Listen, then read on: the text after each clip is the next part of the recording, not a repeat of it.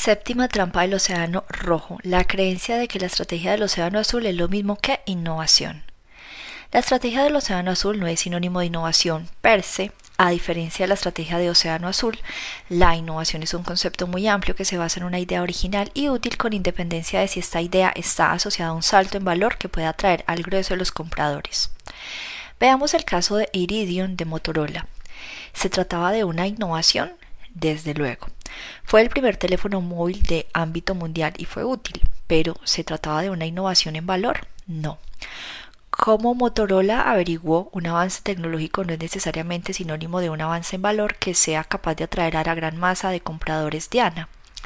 El Iridium fue una proeza tecnológica útil que funcionaba perfectamente en todo el mundo, incluidos los lejanos confines del desierto de Gobi, pero que no podía utilizarse en el interior de edificios y automóviles, precisamente allí donde los ejecutivos de las grandes multinacionales, que están en constante movimiento más, lo necesitaban para su trabajo.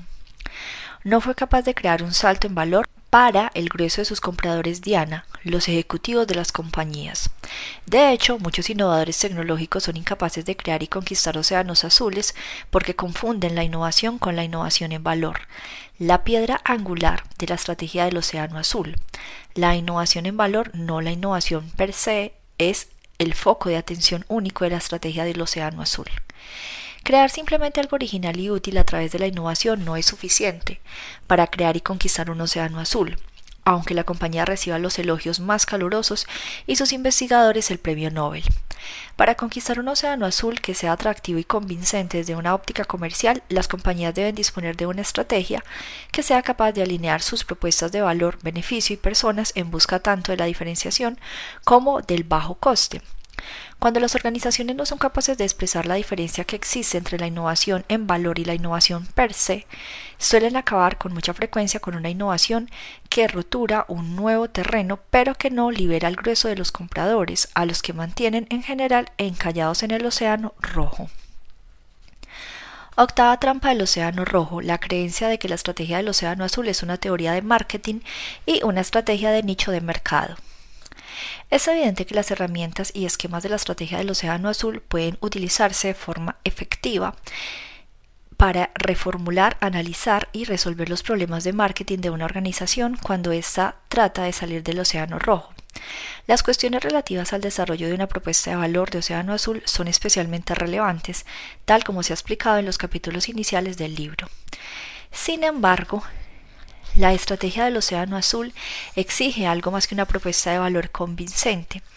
Tal como hemos comentado en la segunda mitad del libro, solamente puede lograrse un éxito sostenible cuando la propuesta de valor de la compañía está respaldada por personas claves de dentro y de afuera, que estén implicadas en su ejecución y cuando esté completada por una propuesta de beneficio sólida.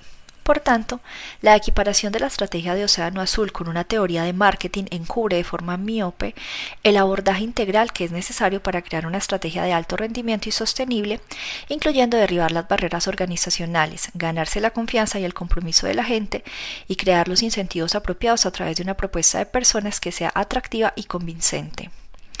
Este entendimiento erróneo de la estrategia del Océano Azul puede dar lugar a menudo a una falta de alineamiento de las tres propuestas estratégicas de valor, beneficio y personas.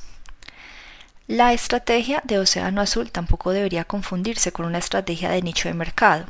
Aunque en el campo de marketing se ha supuesto mucho énfasis en segmentar el mercado todo lo que se pueda para conquistar de forma efectiva mercados nicho, la estrategia del Océano Azul trabaja en la dirección opuesta.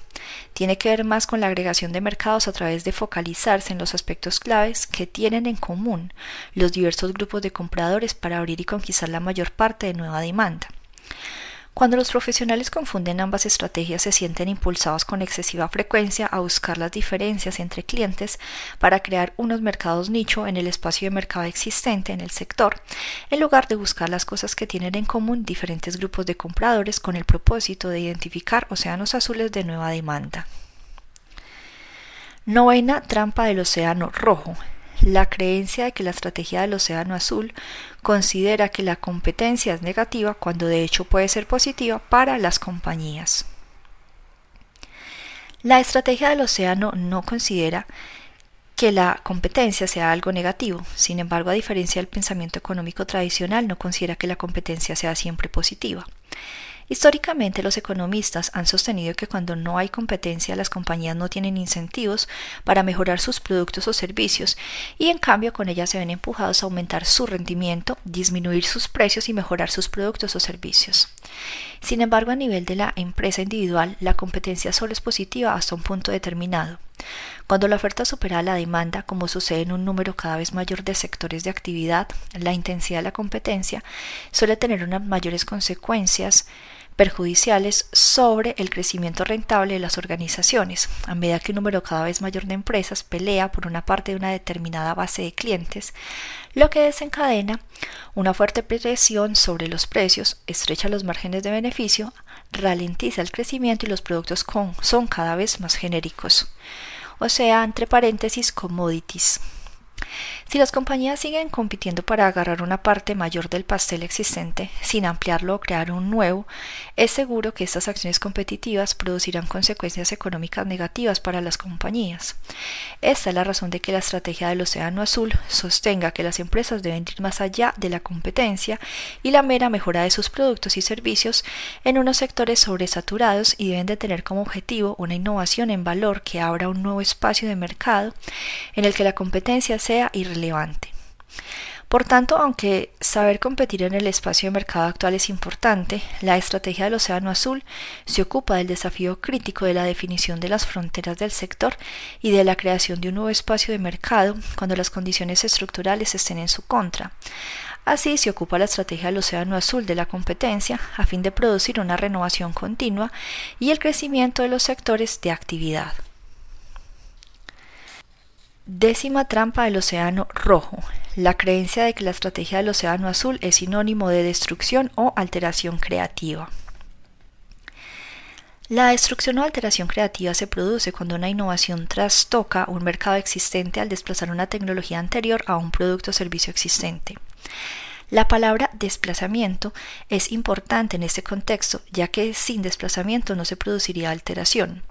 Por ejemplo, en el caso de la fotografía, la innovación de la fotografía digital altera el sector de la película fotográfica al desplazarla de manera eficaz.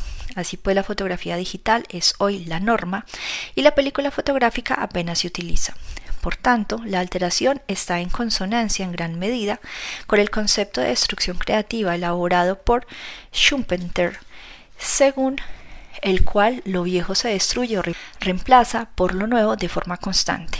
Sin embargo, a diferencia de la alteración, la estrategia del Océano Azul no requiere el desplazamiento o la destrucción.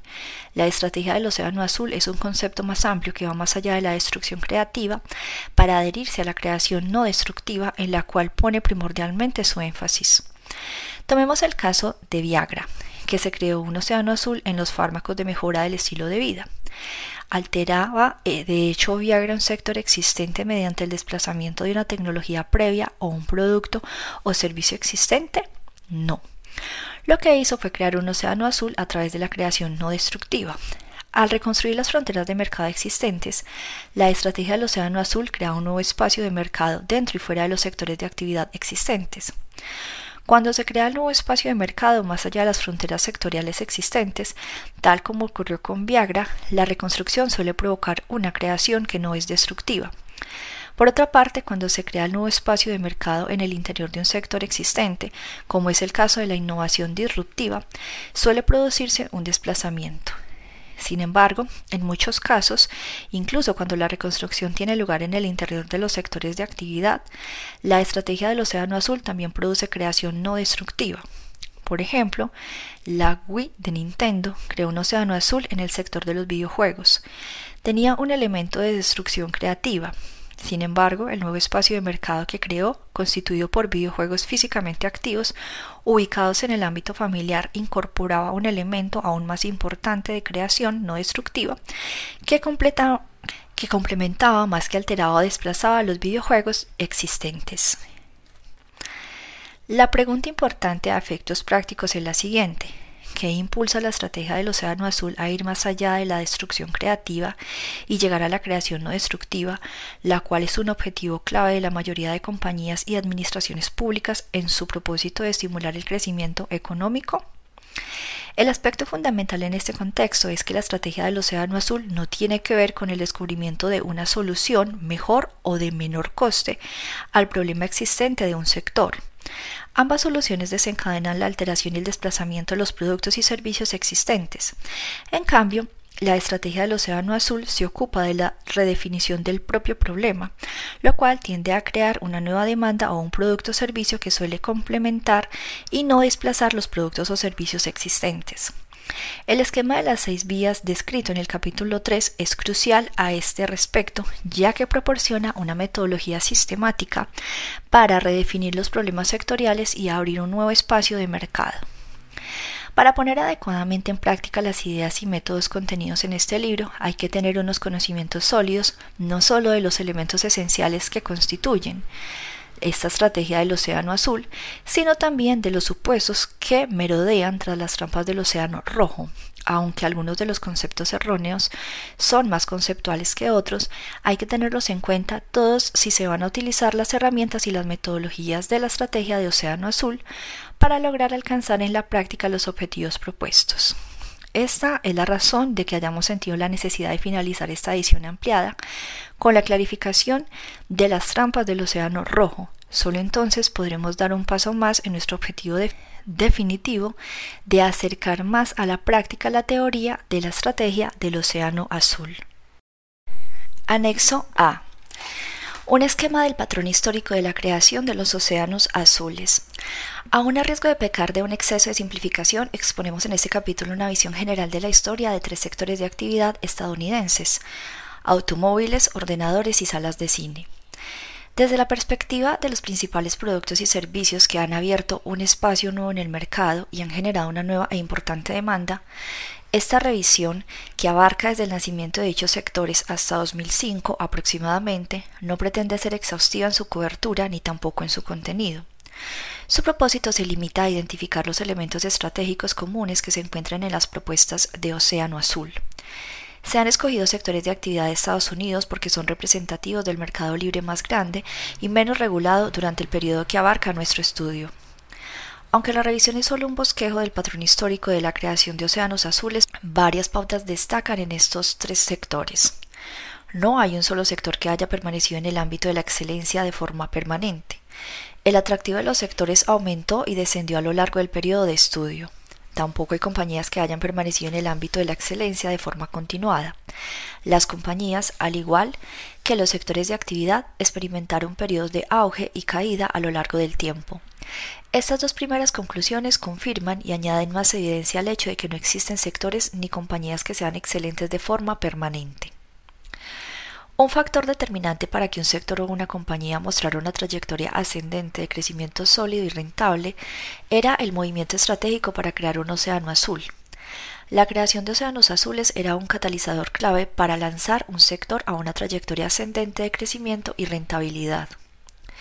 También era un factor determinante para impulsar la trayectoria ascendente del crecimiento rentable de una compañía, así como su caída cuando otra compañía conquistaba el liderazgo o creaba un océano azul. Los océanos azules fueron creados tanto por compañías ya establecidas en un sector como por recién llegadas, lo que pone en cuestión la opinión convencional de que las compañías startups tienen ventajas naturales sobre las ya establecidas en lo que se refiere a la creación de un nuevo espacio de mercado. Además, las empresas ya establecidas solían crear sus océanos azules dentro de sus negocios esenciales. De hecho, la mayoría de océanos azules nacen dentro de los océanos rojos y no fuera de sus fronteras. Se ha demostrado que los problemas percibidos de canibalización o de destrucción creativa en el caso de las compañías ya establecidas eran exagerados. Los océanos azules generaron un crecimiento rentable en todas las compañías que los lanzaron, tanto compañías ya establecidas como startups. La creación de océanos azules no tuvo que ver con la innovación tecnológica per se. A veces la tecnología punta estaba presente, pero no era una característica definitoria de los océanos azules en la mayoría de casos. Esto era cierto incluso en el océano de sectores con un elevado predominio tecnológico como el sector de los ordenadores. La característica definitoria clave de los océanos azules fue la innovación en valor, la innovación asociada a aquello que los compradores valoran. La creación de océanos azules no se eliminó a contribuir a un crecimiento sólido y rentable. Este movimiento estratégico ejerció un importante efecto positivo sobre el arraigo de la marca en las mentes de los compradores. Fijemos ahora nuestra atención en tres sectores de actividad representativos para dejar que sea la historia de la creación de los océanos azules la que hable por sí misma. Comenzaremos por el sector del automóvil, un medio de transporte esencial en el mundo desarrollado. El sector del automóvil. El origen del sector del automóvil de Estados Unidos se remonta a 1893, cuando los hermanos Duryea lanzaron el primer automóvil de un cilindro. En aquella época el medio de transporte principal en dicho país era el coche de caballos. Poco tiempo después de la introducción del automóvil ya había centenares de fabricantes de automóviles a media por todo el país. Los automóviles de aquella época eran una novedad y sobre todo un lujo. Incluso uno de los modelos ofrecía rizadores eléctricos en el asiento trasero para que las mujeres pudieran acicalarse sobre la marcha. Eran poco fiables y caros, con un precio cercano a los 1.500 dólares, el doble de los ingresos anuales de una familia media. Los activistas automóviles destrozaban carreteras, rodeaban con alambres de púas los coches estacionados y organizaban boicots contra los empresarios y políticos que conducían los nuevos vehículos.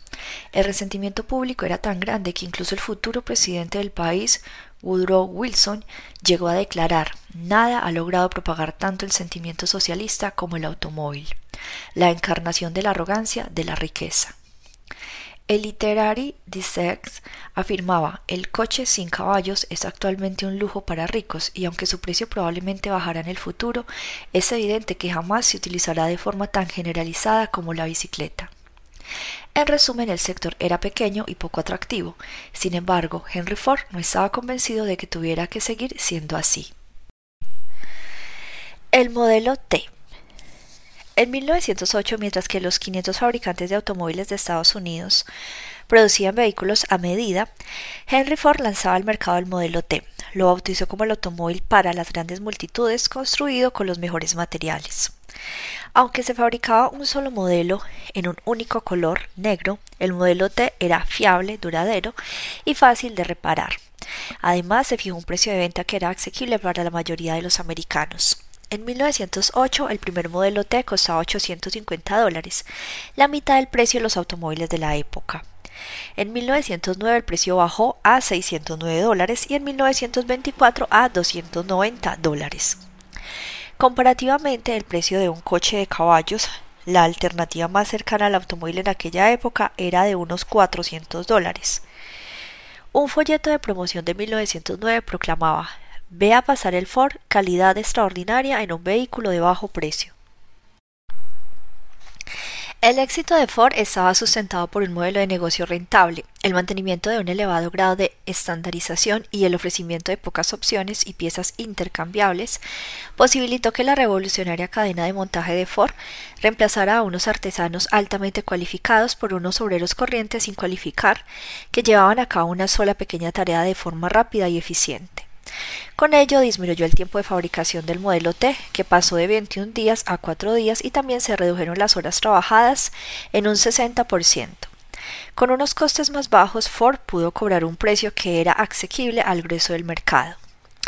Las ventas del modelo T se dispararon. La cuota del mercado de Ford pasó de un 9% en 1908 a un 61% en 1921 y ya en 1923 había un automóvil en la mayoría de hogares americanos. El modelo T de Ford hizo aumentar enormemente el tamaño del sector automovilístico y creó un inmenso océano azul. Tan extenso fue el océano azul creado por Ford que el modelo T sustituyó el coche de caballos como principal medio de transporte en Estados Unidos. General Motors. En 1924 el automóvil se había convertido en un artículo esencial en todos los hogares y el patrimonio de la familia media americana había aumentado con respecto a épocas anteriores. En dicho año, General Motors GM presentó una línea de automóviles destinada a crear un nuevo océano azul en el sector del automóvil. A diferencia de la estrategia funcional de Ford de un solo modelo y de un solo color, General Motors lanzó un automóvil para cada bolsillo y para cada propósito, una estrategia diseñada por su presidente Alfred Sloan que apelaba a las dimensiones emocionales del mercado de gran consumo de Estados Unidos. Mientras que Ford seguía aferrado al concepto funcional del coche sin caballos, General Motor convirtió el automóvil en un producto de moda divertido, emocionante y cómodo. De las plantas de producción de General Motor salía una amplia gama de modelos con nuevos colores y estilos que cambiaban todos los años. El modelo de coche anual creó una nueva demanda a medida que los compradores comenzaron a optar por la moda y la comodidad. Además, esta mayor frecuencia de sustitución de automóvil dio lugar a la creación del mercado del automóvil de segunda mano. La demanda de los automóviles de moda y llenos de carga emotiva de General Motors subió vertiginosamente. De 1926 a 1950, el número total de automóviles vendidos en Estados Unidos pasó de 2 millones a 7 millones al año y General Motors incrementó su cuota del mercado del 20% al 50%, mientras que la de Ford caía del 50% al 20%. No obstante, el crecimiento acelerado del sector del automóvil de Estados Unidos desencadenado por este nuevo océano azul no podía durar eternamente. Tras el éxito arrollador de General Motors, Ford y Chrysler saltaron al océano azul que General Motors había creado y los tres grandes adoptaron la estrategia común de lanzar nuevos modelos cada año y tocar la fibra emocional de los consumidores. Mediante una amplísima gama de modelos que cubrían diferentes necesidades y estilos de vida, poco a poco se fue estableciendo una competencia feroz a medida que los tres grandes se imitaban y copiaban con respectivas estrategias. En conjunto, suponían más del 90% del mercado automovilístico de Estados Unidos. Se había instaurado una época caracterizada por la autocomplacencia. Los pequeños automóviles japoneses ahorradores de combustible. Sin embargo, el sector del automóvil no se quedó quieto. En los años 70 los japoneses crearon un nuevo océano azul y retaron al sector automovilístico estadounidense con unos automóviles más pequeños que consumían menos combustible. En lugar de aplicar la lógica implícita del sector cuanto más grande mejor y de centrarse en los lujos, los japoneses alteraron la lógica convencional en favor de un automóvil con una calidad a toda prueba, un tamaño pequeño y la nueva utilidad del ahorro del consumo de combustible. Cuando se produjo la crisis del petróleo en la década de los 70, los consumidores estadounidenses acudieron en tropel a comprar los resistentes vehículos japoneses fabricados por Honda, Toyota y Nissan, entonces llamado Datsun. Casi de la noche a la mañana los japoneses pasaron a convertirse en héroes a ojos de los consumidores. Sus automóviles utilizaban ahorradores de combustibles, crearon la oportunidad de un nuevo océano azul y de nuevo la demanda se disparó. Los tres grandes seguían ocupados en compararse e imitarse entre sí y ninguno de los tres había tomado la iniciativa de fabricar automóviles utilitarios, funcionales y que consumieran menos combustible, aunque lo cierto es que ya detectaban el potencial del mercado de este tipo de vehículos. Por tanto, en lugar de crear un nuevo océano azul, los tres grandes se dejaron arrastrar hacia una nueva ronda de comparaciones con los competidores. Solo que esta vez fue con los japoneses, comenzaron a invertir grandes sumas de vehículos más pequeños y que consumieran menos combustible. No obstante, los tres grandes sufrieron las consecuencias de una caída en picado de las ventas de automóviles, con unas pérdidas conjuntas que ascendieron a 4 mil millones de dólares en 1980. Chrysler, el hermano menor de los tres grandes, fue el más afectado y se libró por los pelos de la quiebra gracias a la intervención del gobierno. Los fabricantes japoneses habían actuado en tal grado de eficacia en la creación y conquista de este océano azul que sus homólogos estadounidenses tuvieron grandes dificultades para recuperarse. Los expertos del sector de todo el mundo pusieron seriamente en duda su competitividad y su viabilidad a largo plazo. La minivan de Chrysler. Avancemos hasta 1984. Chrysler, asediada y al borde de la quiebra, presentó la minivan, mini camioneta monovolumen, y creó un nuevo océano azul en el sector del automóvil. La minivan rompió la frontera que existía entre el automóvil y la camioneta, creando un tipo de vehículo completamente nuevo, más pequeño que la camioneta tradicional, pero más espaciosa que los vehículos familiares, rancheras. La minivan era exactamente lo que la familia nuclear necesitaba para transformar a transportar a todos los miembros de la familia, además de las bicicletas, los perros y otros elementos indispensables. Además, la minivan era de más fácil conducción que el camión o la camioneta. La minivan se diseñó con el chasis de Chrysler K y se conducía como un automóvil. Ofrecía más espacio interior pero cabía perfectamente en el garaje. Sin embargo, Chrysler no fue la primera compañía que trajo en este concepto. Ford y General Motors había tenido la minivan en sus mesas de diseño desde hacía años, pero no lo había lanzado por temor a que afectara las ventas de sus propios modelos familiares. Es indudable que ambas compañías pusieron en bandeja una oportunidad de oro a Chrysler. Al cabo de su primer año, la minivan ya era el vehículo más vendido de Chrysler, lo que ayudó a la compañía a recuperar su puesto como uno de los tres grandes fabricantes automovilísticos. Al cabo de tres años, Chrysler obtenía unas ganancias de 1.500 millones de dólares procedentes exclusivamente de la minivan.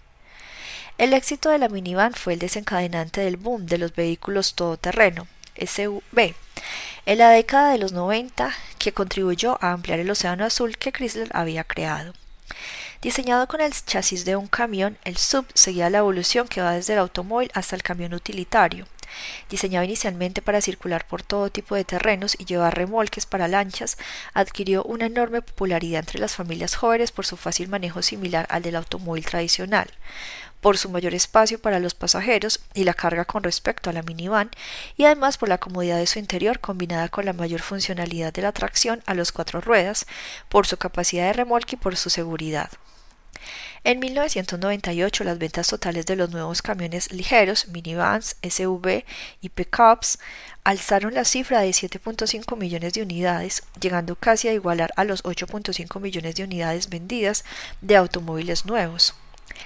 En 2005 las ventas de los nuevos camiones ligeros llegaron a los 9.3 millones de unidades, cifra muy superior a los 7.7 de unidades vendidas de automóviles nuevos. Cuando revisamos el sector de la industria del automóvil de Estados Unidos desde sus comienzos hasta 2005, observamos que General Motors, los fabricantes japoneses y Chrysler eran ya compañías bien establecidas cuando crearon Océanos Azules. Los Océanos Azules que se crearon no fueron desencadenados en su mayor parte por innovaciones tecnológicas. Incluso la revolucionaria cadena de montaje de Ford ya se podía encontrar antes en el sector de envasado de carne de Estados Unidos. El atractivo del sector automotriz subía y bajaba continuamente según la época, impulsado en no, en no poca medida por los movimientos estratégicos de océanos azules. Lo mismo puede decirse de las tendencias de crecimiento rentable en las compañías del sector. Las ganancias y el crecimiento de las compañías estuvieron asociados en gran medida a los océanos azules que crearon o dejaron de crear. Casi todas estas compañías son recordadas por los océanos azules que han creado a lo largo del tiempo. Por ejemplo, Ford ha sufrido reveses importantes en determinadas épocas, pero su marca sigue siendo destacada gracias sobre todo al modelo T que recreó hace unos 100 años. El sector de los ordenadores. Dirijámonos ahora nuestra atención al sector de los ordenadores, suministrador de un elemento fundamental en el entorno laboral del mundo entero. El nacimiento del sector de los ordenadores de Estados Unidos se remonta a 1890, cuando Herman Hollerith inventó la máquina tabuladora de tarjetas perforadas para acortar el proceso de registro y análisis de datos para el censo de Estados Unidos. Gracias a la máquina tabuladora de Hollerith, los cálculos se completaron cinco años antes que en el censo anterior. Poco tiempo después, Hollerith dejó la oficina del censo para fundar la Tabulating Machine Company, TMC, que vendía sus máquinas tabuladoras a una serie de organismos de la administración pública estadounidense y de otros países. En aquellos tiempos no existía mercado en el mundo de la empresa para las máquinas tabuladoras de Hollerith porque el procesamiento de datos se hacía a lápiz en unos libros de contabilidad fáciles de usar, económicos y precisos. Aunque la máquina tabuladora de Hollerith era muy rápida y precisa, era cara y difícil de utilizar y requería un mantenimiento constante. Cuando expiró la protección de la patente, tuvo que enfrentarse a una nueva competencia y frustrado después de que el gobierno de Estados Unidos dejara de comprarle máquinas a causa de sus elevados precios, Hollerith vendió la compañía, la cual se fusionó a continuación con otras dos para construir CTR en 1911. La máquina tabuladora. En 1914 el negocio de la tabulación de CTR seguía siendo pequeño y escasamente rentable. En un intento por reactivar la compañía, CTR recurrió a Thomas Watson, un antiguo ejecutivo de la National Cash Register Company, NCR, donde Watson advirtió que había una enorme demanda sin explotar para unas tabuladoras que servirían para mejorar las prácticas contables y el control de existencia de las compañías. Sin embargo, también se dio cuenta de que esta aparatosa tecnología era cara y complicada para unas compañías acostumbradas a trabajar sin mayores problemas con lápices y libros de contabilidad. En un movimiento estratégico que constituiría el nacimiento del sector de los ordenadores a escala mundial, Watson combinó los puntos fuertes de la tabuladora con la facilidad de uso y los, los menores costos de lápices y los libros de contabilidad. Bajo la dirección de Watson se simplificaron y modularon las tabuladoras de CTR y la compañía comenzó a ofrecer mantenimiento in situ y formación y supervisión a los usuarios. Los clientes tendrían en sus manos la velocidad y eficiencia de la tabuladora sin necesidad de contratar a especialistas que formaran a los empleados ni técnicos que repararan las máquinas cuando se averiaran. A continuación, Watson decidió que las tabuladoras se alquilarían en lugar de venderse. Una innovación que ayudaría a establecer un nuevo modelo de fijación de precios para el negocio de las máquinas tabuladoras. Por una parte, permitía a las empresas evitar fuertes inversiones de capital a la vez que les ofrecía la flexibilidad de actualizarse a medida que las tabuladoras iban mejorando. Por otra parte, ofrecía a CTR un flujo continuo de ingresos a la vez que evitaba que los clientes se vendieran entre ellos las máquinas usadas. Al cabo de seis años los ingresos de la empresa se habían más que triplicado. Hacia mediados de la década de los años 20, CTR dominaba el 85% del mercado de la tabulación de Estados Unidos. En 1924, para reflejar la creciente presencia internacional de la compañía, Watson cambió el nombre de CTR por la International Business Machines Corp, IBM. El océano azul de las máquinas tabuladoras se había abierto paso. El ordenador electrónico. Demos un salto hacia adelante de 30 años y situémonos en 1952. Remington Rand entregó a la oficina de censo Univac el primer ordenador electrónico comercial, del mundo. Sin embargo, en dicho año vendieron tan solo tres unidades del Univac. No se deslumbraba ningún océano azul en el horizonte hasta que IBM, esta vez bajo la dirección del hijo de Watson, Thomas Watson Jr., fue capaz de ver una demanda desaprovechada en la que parecía un mercado pequeño y apagado. Watson Jr. se dio cuenta del papel que los ordenadores podrían desempeñar en el mundo empresarial y empujó a IBM a afrontar este reto. En 1953 IBM lanzó el IBM 650, el primer ordenador de tamaño intermedio para su uso empresarial. IBM había diseñado su IBM 650 para que fuera más fácil de utilizar y menos potente que Univac. Consciente de que si la empresa iba a utilizar el ordenador electrónico no querrían una máquina complicada y estarían dispuestos a pagar solamente por la capacidad de computación que necesitaban, IBM fijó un precio para el IBM 650 de tan solo 200 mil dólares, una suma muy inferior al millón de dólares que costaba el Univac. El resultado fue que a finales de la década de los 50 IBM se había apoderado del 85% del mercado de los ordenadores electrónicos para empresas. Los ingresos por ventas llegaron casi a triplicarse entre 1952 y 1959, pasando de 412 millones de dólares a 1.160 millones de dólares. La expansión de este océano azul se acentuó enormemente en 1964 cuando IBM introdujo su System 360, la primera gran familia de ordenadores en utilizar software intercambiable, equipo periférico y paquetes de servicios. Fue un paso audaz que marcaba distancias con el ordenador central monolítico de talla única. Más adelante, en 1969, IBM cambió el sistema de comercialización de los ordenadores. En lugar de ofrecer hardware, servicios y software únicamente en paquetes, IBM separó los componentes para venderlos individualmente. Con este paso dio nacimiento a los sectores multimillonarios del software y los servicios e IBM se convirtió en la mayor compañía de servicios informáticos del mundo. El ordenador personal. El sector informativo prosiguió su evolución a lo largo de los años 60 y 70. IBM, Digital Equipment Corporation, o sea DEC, Sperry y otras compañías que se habían incorporado al sector ampliaron sus operaciones a escala global y mejoraron y extendieron sus líneas de producción para añadir los mercados de periféricos y los servicios. No obstante, en 1978, mientras los principales fabricantes de ordenadores estaban absortos en la creación de máquinas más grandes y potentes para el mercado empresarial, Apple Computer Inc. creó un espacio de mercado totalmente nuevo con su ordenador personal Apple II. Sin embargo, contrariamente a lo que se cree, el Apple no fue el primer ordenador personal que se comercializó. Dos años antes, Microinstrumentation and Telemetry System MTS había dado a conocer el Altair 8800, cuya comercialización fue acogida con grandes expectativas en los círculos de aficionados a los ordenadores. Business Week se apresuró a calificar a MITS como el IBM de los ordenadores personales. Sin embargo, MITS no creó un océano azul. ¿Por qué? La máquina no tenía monitor ni memoria permanente, sino solamente 256 caracteres de memoria temporal. Tampoco tenía software ni teclado.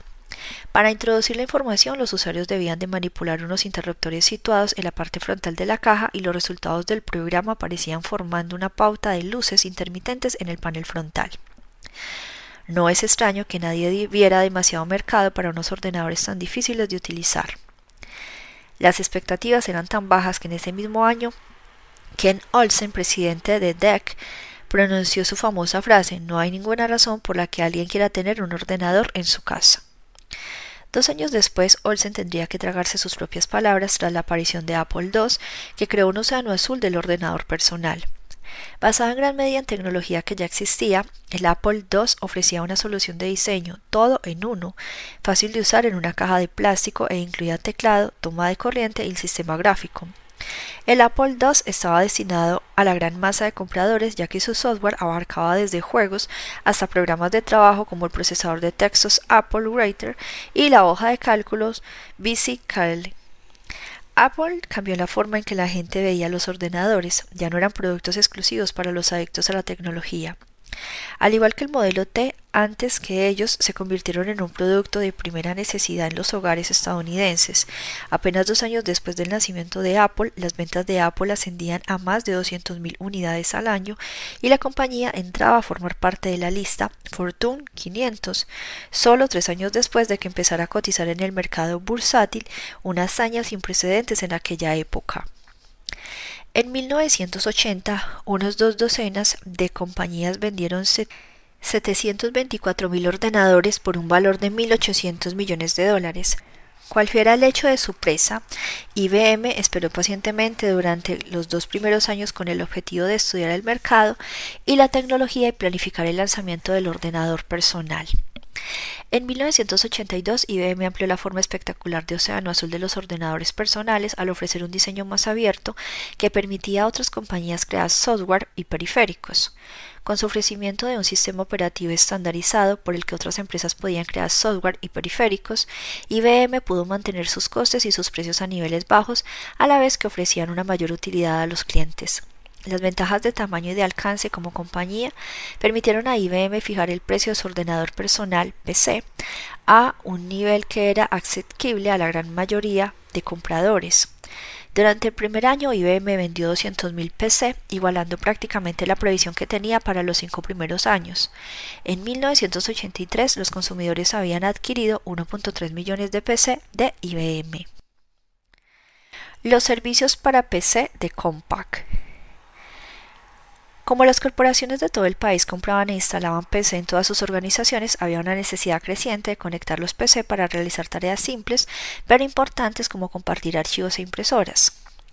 El sector de los ordenadores para empresas que nació con el IBM 650 y al que se incorporaron HP, DEC y Second, por citar unas cuantas compañías, ofrecía sistemas de alta gama para las operaciones fundamentales de las grandes corporaciones, además de un sinnúmero de sistemas operativos y softwares. Sin embargo, no se justificaba el uso de estas máquinas demasiado costosas y complejas para cubrir necesidades simples, aunque importantes, como compartir archivos e impresoras. Esto era especialmente aplicable a pequeñas y medianas empresas que necesitaban compartir archivos e impresoras, pero que aún no podían realizar grandes inversiones en un sistema complejo de mini ordenadores. En 1992, Compaq dio un vuelco a la situación cuando creó el Océano Azul del sector de los servidores para PC con el lanzamiento de su Proxinia, un servidor radicalmente simplificado que se optimizó para el funcionamiento más habitual de comportamiento de archivos e impresoras.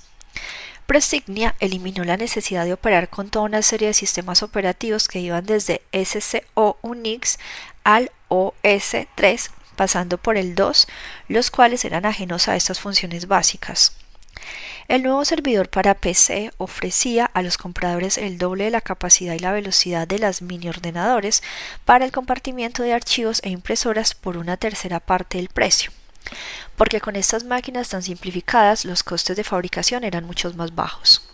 Con el Prosignia y otros tres productos que lanzó posteriormente en este sector de los servidores de para PC, Compaq no solo fomentó unas mayores ventas de PC, sino que también hizo crecer el sector de servidores para PC hasta los 3.800 millones de dólares al menos en menos de cuatro años. Dell Computer a mediados de la década de los 90 Dell Computer Corporation creó otro océano azul en el sector de los ordenadores. Los fabricantes de ordenadores habían competido tradicionalmente sobre la base de ofrecer unos ordenadores más veloces con un mayor número de características y software. Sin embargo, Dell desafió esta lógica del sector cuando cambió las experiencias de la compra y la entrega del producto. Con su sistema de venta directa los usuarios, Dell pudo reducir el precio de sus PC en un 40% en comparación con el de los distribuidores de IBM y seguir obteniendo beneficios. Además, la venta directa atraía a los clientes porque Dell ofrecía un plazo de entrega que nunca se había visto antes. Por ejemplo, el periodo de tiempo que mediaba entre el pedido y la entrega al cliente era de cuatro días, mientras que el de sus competidores era de unas 10 semanas de media. Asimismo, a través del sistema de pedidos por teléfono o por Internet, los clientes disponían de la opción de personalizar el ordenador según sus preferencias. La comercialización de un ordenador fabricado a la medida permitió a Dell reducir los costes de existencia de forma sustancial.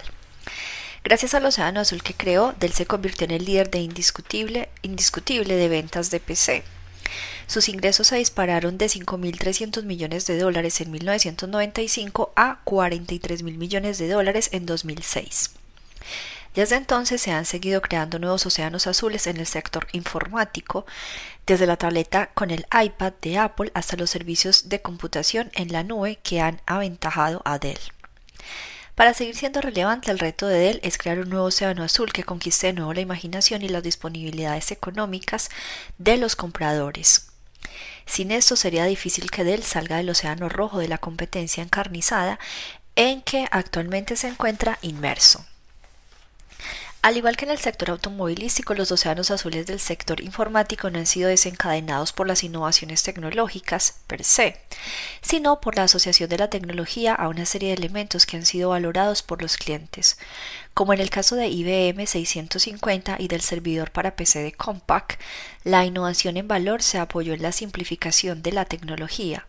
También hemos observado cómo compañías bien arraigadas como CTR, IBM, Compaq lanzaban océanos azules en la misma medida en que lo hacían nuevas empresas como Apple y Dell. Cada océano azul ha conseguido reforzar el nombre de marca de la compañía creadora y ha dado lugar a un gran crecimiento rentable no solo para la compañía, sino también para el sector informático en general. El sector de las salas de cine. Dediquemos ahora nuestra atención al sector de las salas de cine, que nos ofrece a muchos de nosotros una forma de descanso y esparcimiento después del trabajo o durante los fines de semana. Los orígenes del sector de las salas de cine en Estados Unidos se remontan a 1893, cuando Thomas Edison presentó su cinescopio, una caja de madera dentro de la cual se proyectaba la luz a través de un rollo de película. Los espectadores veían la acción por turno a través de una mirilla. Dos años después, el grupo de trabajo de Edison desarrolló un cinescopio proyector que mostraba imágenes en movimiento en una pantalla. Sin embargo, esa innovación no tuvo un despegue verdaderamente significativo. Los cortos, que duraban varios minutos, se proyectaban en los intermedios de los números de variedades y en los teatros. El objetivo era incrementar el valor de la representación en vivo, el foco de interés principal del sector del teatro y no el de proporcionar una forma distinta de entretenimiento.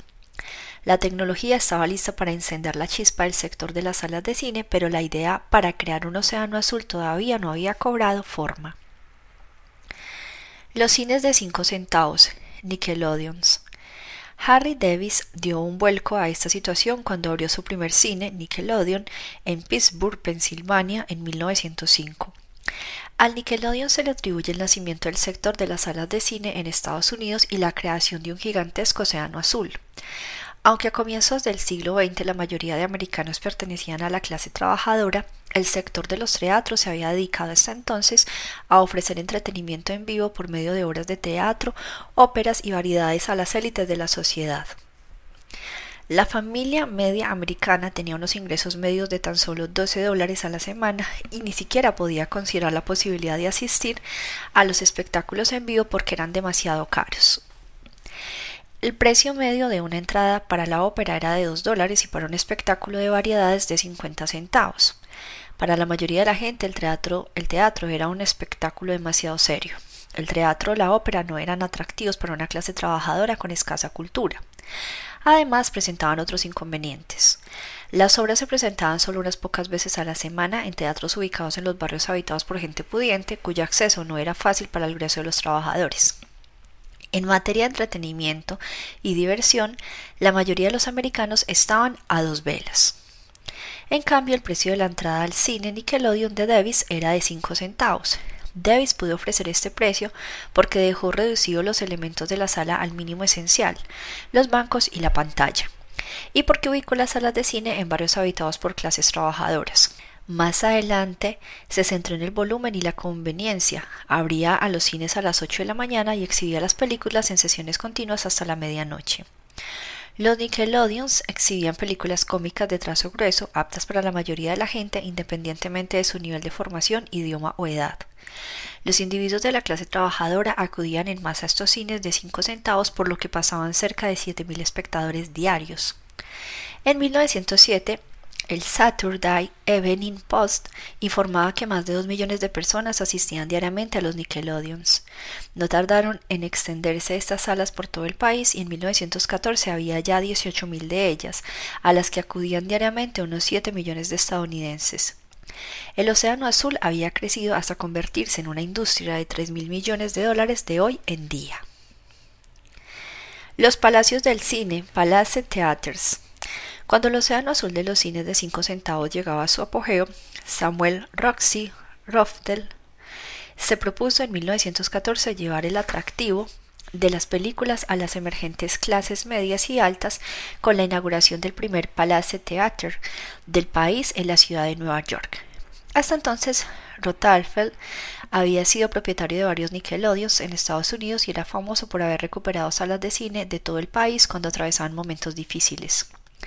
A diferencia de las salas de 5 centavos que eran consideradas simples y vulgares, los Palace Theaters de Rothafel eran locales recargados, decorados con candelabros extravagantes, vestíbulos adornados con grandes espejos y entradas majestuosas. Ir al cine en estas salas donde se ofrecía servicio de aparcamiento, butacas grandes y cómodas y películas más largas con tramas dramáticas era un acontecimiento digno de los amantes de la ópera o el teatro pero a un precio más asequible. Los palacios del cine tuvieron un gran éxito comercial. Entre 1914 y 1922 se inauguraron 4.000 nuevos Palace Theaters en Estados Unidos. Ir al cine era un entretenimiento cada vez más importante para los estadounidenses de todos los estratos económicos. Tal como decía Roxy, dar a la gente lo que desea es un error total y desastroso. La gente no sabe lo que quiere, hay que darles algo mejor. Los Palace Theaters combinaron acertadamente el ambiente de los teatros de ópera con el contenido de los cines de cinco centavos, las películas para desencadenar un nuevo océano azul en el sector de las salas de cine y atraer a toda una nueva masa de aficionados al cine, las clases media y alta. A medida que aumentaba el desarrollo económico del país y los estadounidenses se dirigieron a las afueras para hacer realidad su sueño de tener casa propia con jardín rodeado por una cerca, un pollo en cada cazuela y un automóvil en cada garaje, se empezaron a manifestar a finales de la década de los 40 las limitaciones a un mayor crecimiento del concepto del Palace Theater. Las áreas residenciales, a diferencia de las grandes ciudades o las zonas metropolitanas, no podían mantener el concepto del Palace Theater de grandes dimensiones y opulentos interiores.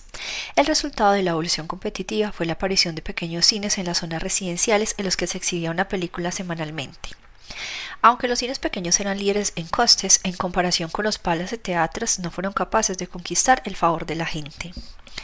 No generaban esta sensación especial de una salida nocturna fuera de casa y su éxito dependía exclusivamente de la calidad y aceptación de la película que se proyectaba. Si se trataba de una película que no había tenido éxito, los clientes no veían razón alguna para ir al cine y el exhibidor perdía dinero. A medida que el sector iba asumiendo un estatus de haber vivido tiempos mejores, su crecimiento rentable fue decayendo. Los multicines, el multiplex. Sin embargo, la creación de un nuevo océano azul puso otra vez al sector en el camino del crecimiento rentable.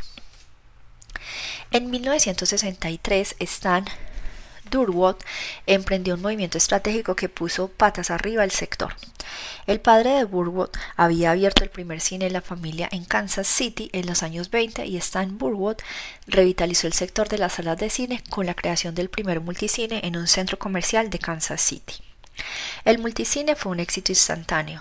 Por una parte ofrecía a los espectadores más opciones de películas a escoger, por otra parte, como había salas de diferente aforo, en un mismo multicine los exhibidores podían hacer ajustes para satisfacer la demanda variable de las diferentes películas, con lo que diluían el riesgo y mantenían el coste a raya. El resultado fue que la compañía Durwood American Multicinema Inc. AMC pasó de tener un cine en una ciudad pequeña a convertirse en la segunda compañía más grande del sector de las salas de cine en Estados Unidos, a medida que el océano azul de los multicines se extendió por todo el país. Los megacines, el megaplex. El lanzamiento de las salas multicines creó un océano azul de nuevo crecimiento rentable para el sector. Sin embargo, la popularización de los reproductores de cintas de video y de la televisión por cable y por vía satélite a lo largo de la década de los 80 había conseguido reducir la asistencia de los espectadores a las salas de cine. Para empeorar las cosas, los exhibidores, en un intento por conseguir una mayor cuota de un mercado decreciente, dividieron sus locales en salas cada vez más pequeñas para poder proyectar un mayor número de películas. Sin darse cuenta, uno de los puntos fuertes distintivos que tenía el sector de las salas de cine frente al entretenimiento en el hogar, la pantalla grande. Si tenemos en cuenta que era posible visionar películas casi recién estrenadas por televisión por cable y a través de cintas de video, el pago de más dinero por ver las mismas películas en una pantalla un poco más grande aportaba un beneficio muy pequeño a los espectadores. El sector de las salas de cine cayó en picado. En 1995, AMC creó un nuevo concepto del sector de las salas de cine con la introducción del primer megacine o megaplex de 24 pantallas en Estados Unidos. A diferencia de los multicines compuestos básicamente por salas que solían ser estrechas, sombrías, incómodas y poco espectaculares, los megaplex tenían butacas muy cómodas, una visibilidad perfecta y exhibían un mayor número de películas y ofrecían una mejor calidad visual y sonora. A pesar de estas mejoras, los costes de explotación de los megaplex son más bajos que los de los multicines.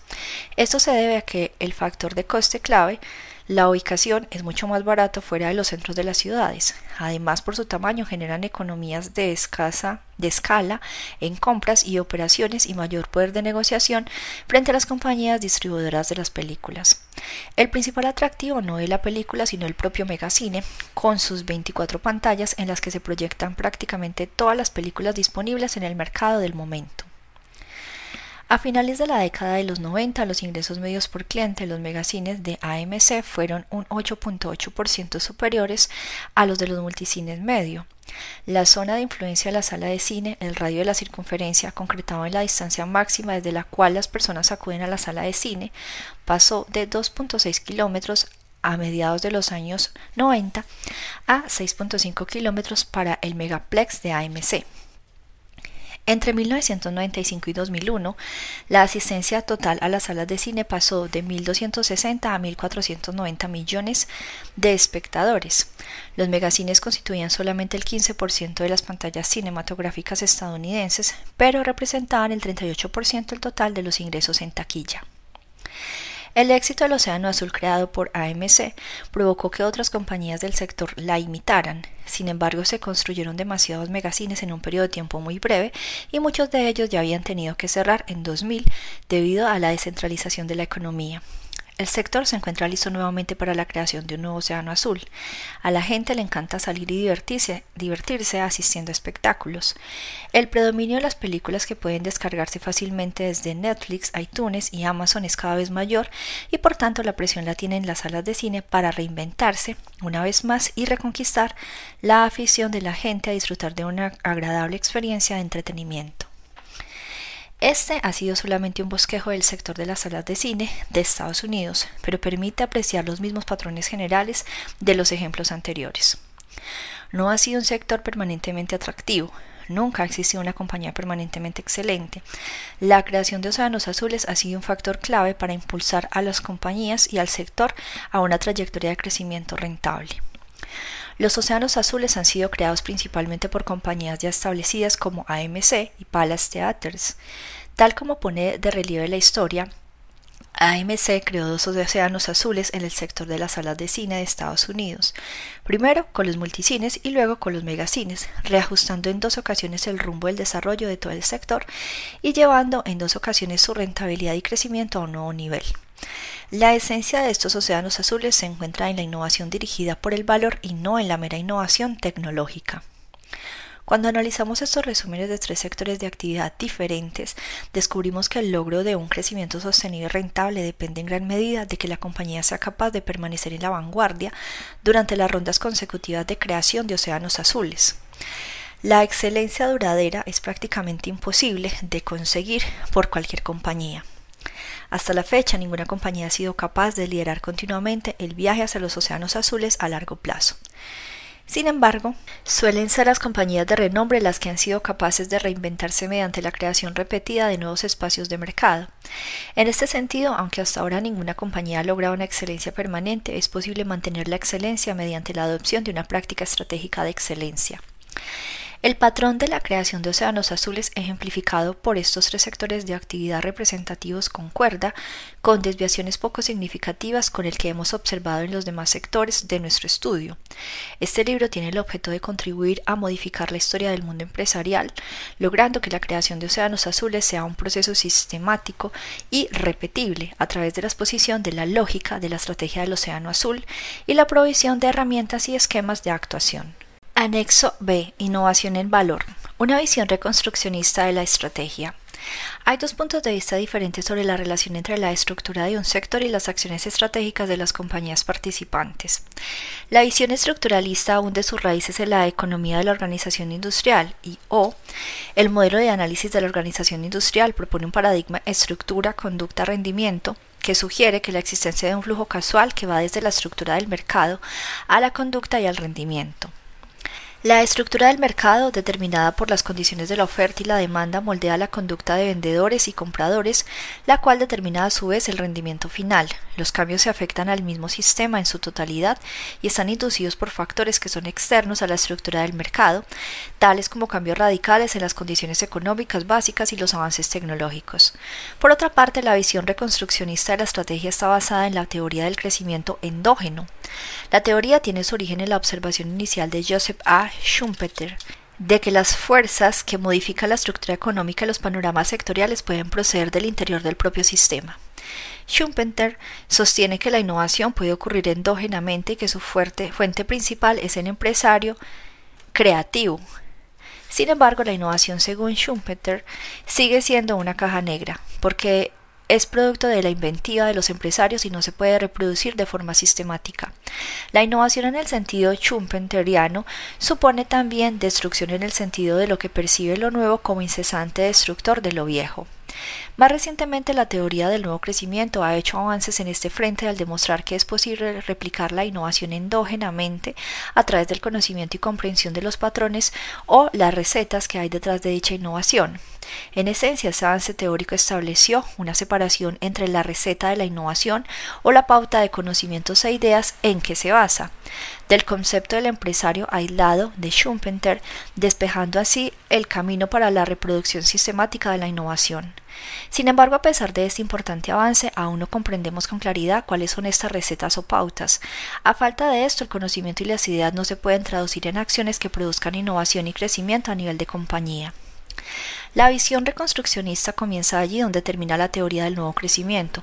Basándose en la teoría del nuevo crecimiento, la visión reconstruccionista indica cómo hay que desplegar el conocimiento y las ideas en el proceso de creación a fin de producir un crecimiento endógeno para la empresa. En concreto, propone que dicho proceso de creación puede ocurrir en cualquier organización y en cualquier momento a través de la reconstrucción cognitiva de los datos e informaciones existentes y de los elementos del mercado, de una forma fundamentalmente nueva. En dos visiones, la estructuralista y la reconstruccionista, tienen consecuencias importantes sobre la manera en que las empresas aplican la estrategia. La visión estructuralista o determinismo medioambiental suele dar lugar a un pensamiento estratégico basado en la competencia, cuando toma la estructura del mercado como un hecho inamovible, las compañías se sienten impelidas a construir una posición defendida que les proteja frente a la competencia en el espacio de mercado existente.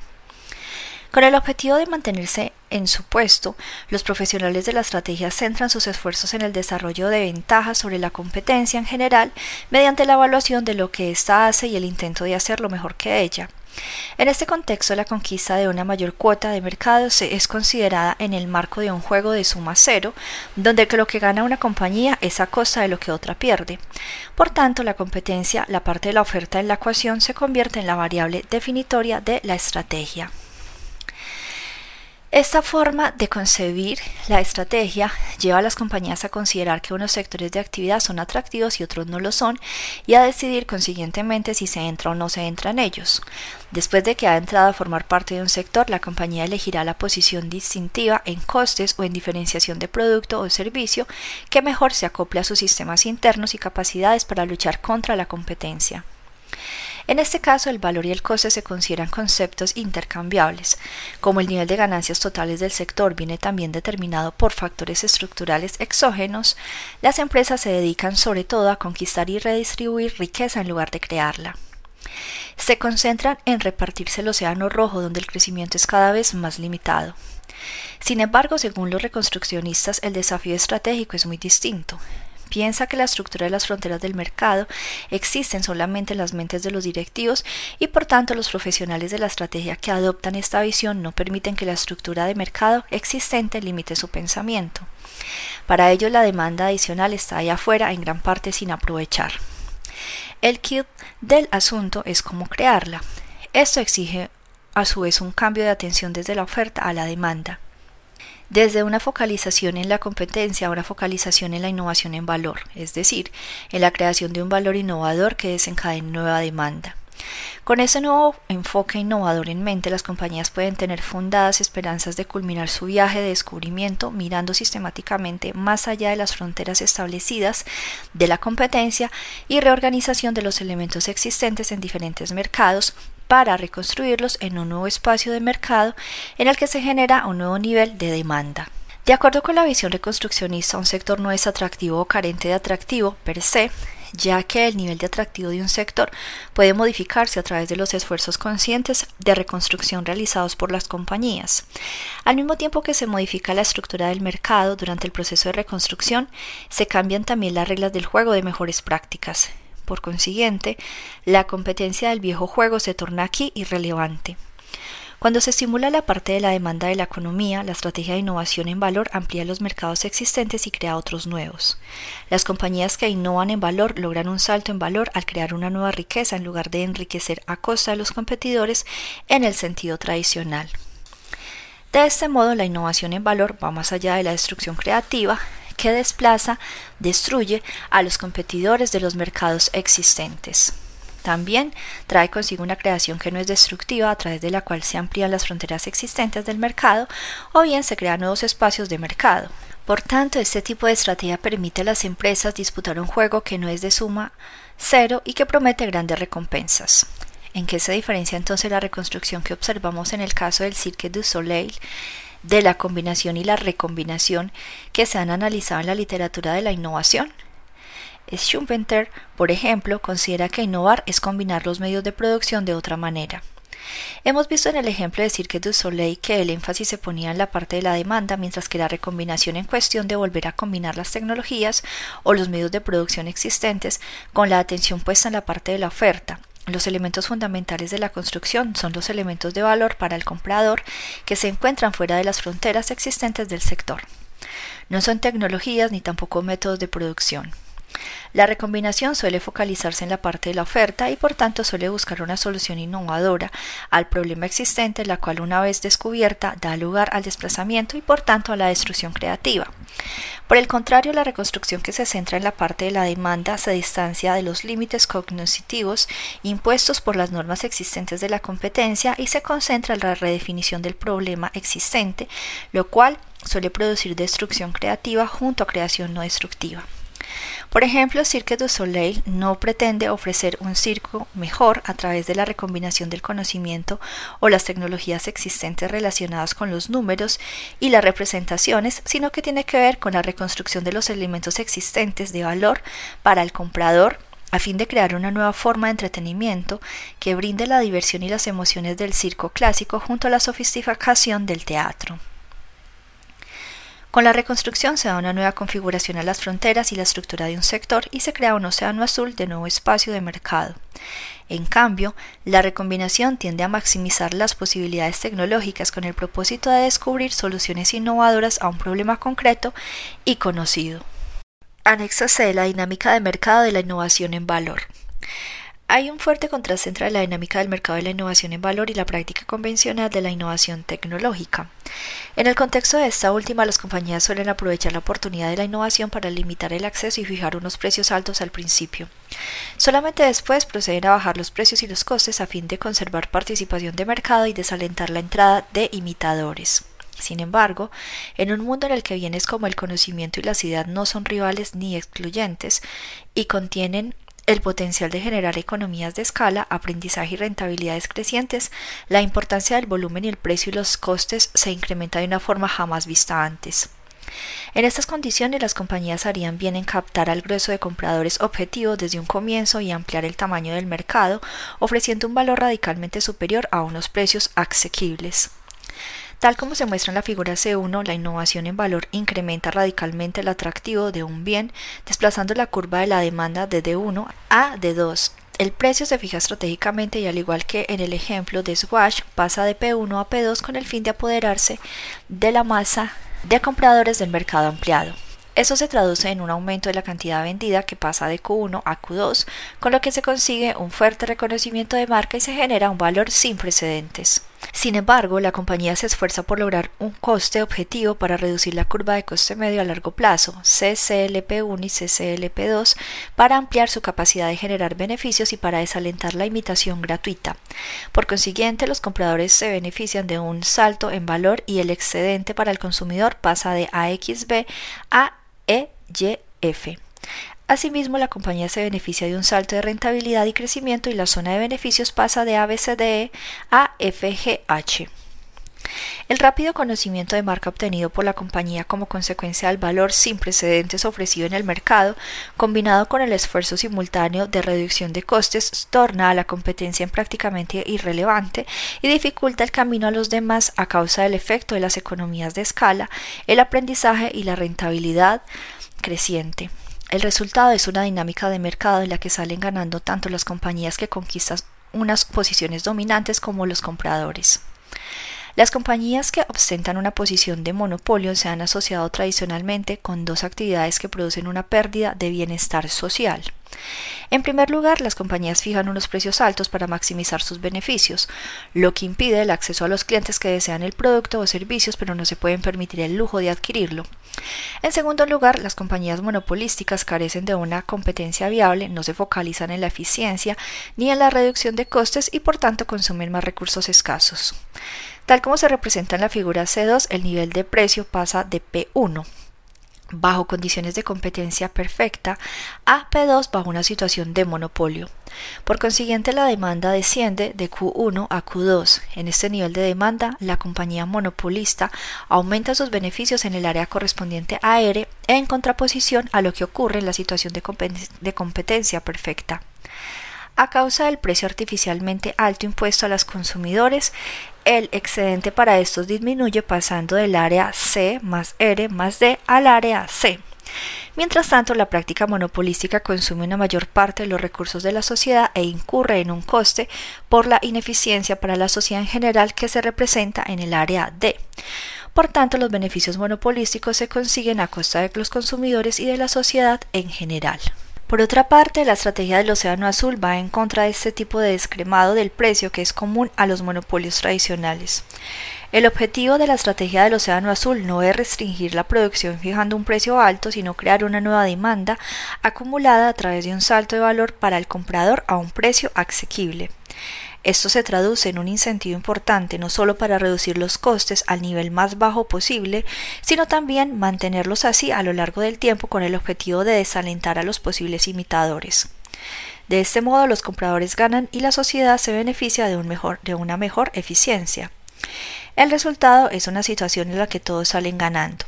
Se logra un avance en valor para los compradores, para la compañía y para la sociedad en general.